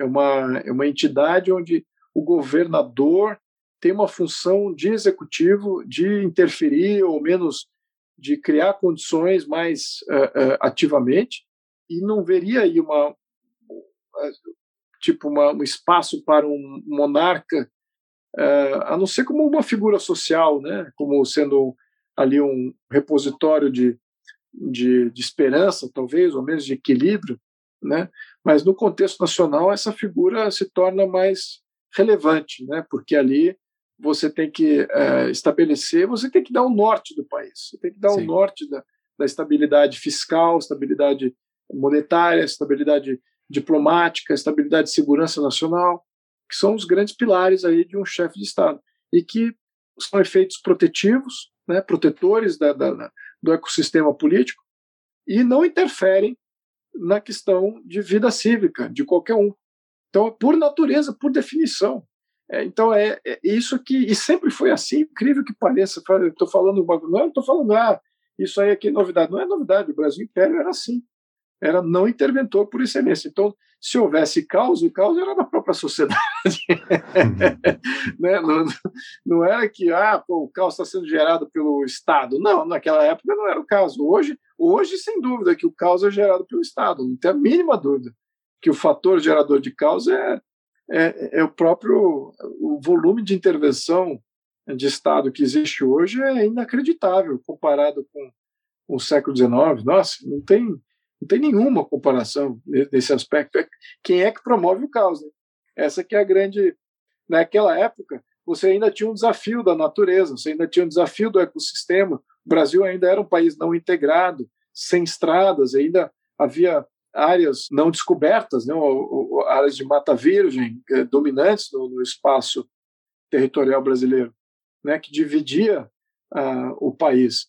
Então, é, o desafio ainda era de conquista territorial, de conquista é, de estabelecimento é, de, de, áreas econômicas, etc. Hoje em dia, é, então, se houvesse instabilidade, era isso. Se houvesse risco, era um risco físico de sumir no mato, de sumir numa, numa aventura aí, de, de, de, sair, sair da fazenda e se perder, não ter, não ter, não, ter proteção, efetivamente falando. Né? Hoje em dia, é de você ter algum agente do Estado ou vindo tirar sua propriedade, ou educando o seu filho de uma maneira errada e, e, e, e distorcida, ou você tendo burocracia monumental para qualquer coisa que você for fazer, e você ter que trabalhar para o Estado para buscar carimbo e tudo quanto é tipo de, é, de agência. Então, é, isso para mim é, é, muito disruptivo né, de uma vida social normal, que eu acredito que seja normal. É, enfim, Então, essa é a minha, visão aqui do, de, de relativos contextos, de relativos tempos. Muito bem, então. Então, muito obrigado pela, pela grande, grande fala. Adorei. Tem, tem vários discordâncias aí, quem ouve o podcast, mas eu, eu acho que são. Se tem necessidade do Brasil, é alguma coisa de restaurar de direito de propriedade, coisa eu concordo, tinha muita coisa melhor no passado. Mas cá estamos, considerações finais e dica de livro. O teu livro vai estar na show notes. O livro também vai estar o artigo. Eu vou botar um artigo sobre Liechtenstein, do Miss Brasil. Vou colocar o Democracia, o Deus que falhou do centésimo episódio do Tapa, que é sobre o Hop, sobre o livro do Hop, e o tweet do Príncipe. Então, eu vou botar no, ali o tweet sobre socialismo, que eu achei excelente. Tem muitos outros, sigam ele no e Twitter. E o episódio 108, que é sobre o golpe da República. Então, 108. dica de livro, por favor. Chaves, como dizia meu velho avô, se quiser chegar a ser alguém, devore os livros. Quê? Que devore os livros. Olha, eu vou indicar o meu livro que eu estou lançando agora, que é o Opa. Antes que Apaguem. Hashtag Antes que Apaguem. E está em pré-venda já e Legal. eu vou estar tá lançando, espero que em abril. Então, eu faço uma coletânea de pensamentos do momento político, críticas a, a, a uma série de coisas, sistema tributário, a regimento, é, interferências do STF, a questões de é, como é que é o, como é que funciona o legislativo, como é que ele deveria funcionar e como e por que que ele não funciona como ele deveria. Então eu teço comentários e sobre o meu aprendizado dos seus últimos dois anos como deputado. Então muito bem. É isso. Eu vou recomendar o livro do Carvalhosa, uma nova constituição para o Brasil. Então é esses dois. Bem, considerações finais. Mas eu, eu agradeço, agradeço, agradeço a chance de estar podendo falar em extensão aqui com relação à história, com relação ao tema da monarquia, que é, foge aqui aos grandes debates também, e, obviamente, que é, ao resgate cultural histórico do Brasil, que acho que é fundamental também nos encontrarmos para podermos ir adiante. E acho que eu fiz um pouquinho disso. Espero ter contribuído aí, ao menos no, no estímulo aí de, de pensamentos e acho que a gente tem que tecer aí, começar a debater Brasil, olhando o futuro, olhando aquilo que a gente é de fato, e definir algumas, alguns pilares fundamentais que ainda existem na nossa sociedade que são muito bons e que a gente só tem a expandir com eles e preservá-los desse novo mundo aí globalista querendo ditar regra aqui no país, considerando que aqui tem sociedade querendo fazer suas próprias regras. Né? Então, Perfeito. Estamos aí para esse, esse novo embate do século XXI. Maravilha. Muito, muito obrigado por muito ter obrigado. aceitado o nosso convite. Valeu por esse papo, foi uma aula. E sucesso na tua empreitada de fazer uma constituição melhor que essa nossa aí. E Exatamente. Nos avise quando lançar, porque daí a gente lança aqui também. E lançar o, lançar o território isolado ali, eu acho que vai ter muita gente para aderir, hein? Eu acho que é uma ah, boa mesmo. Certo. Liderança pelo exemplo, não precisa transformar o Brasil inteiro, né? Liderar um, é. uma pequena cidade e mostrar que não tá dando certo. É assim que se faz, pessoal, é assim que se faz. É verdade, é verdade. É isso mesmo. Bom, Muito amigos, obrigado. olha, sucesso para todos vocês. Hein? Obrigado aí, pelo, parabéns aí pelo, pelo empreendimento, pela, pela iniciativa e vamos adiante. Aí. Muito Valeu. obrigado. Forte abraço. Um abraço.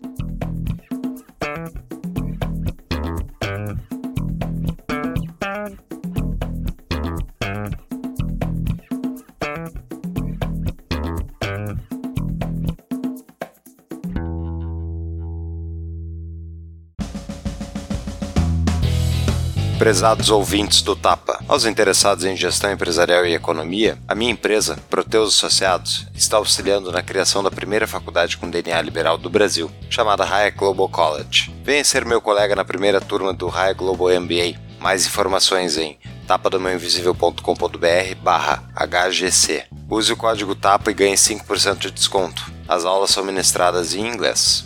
Obrigado.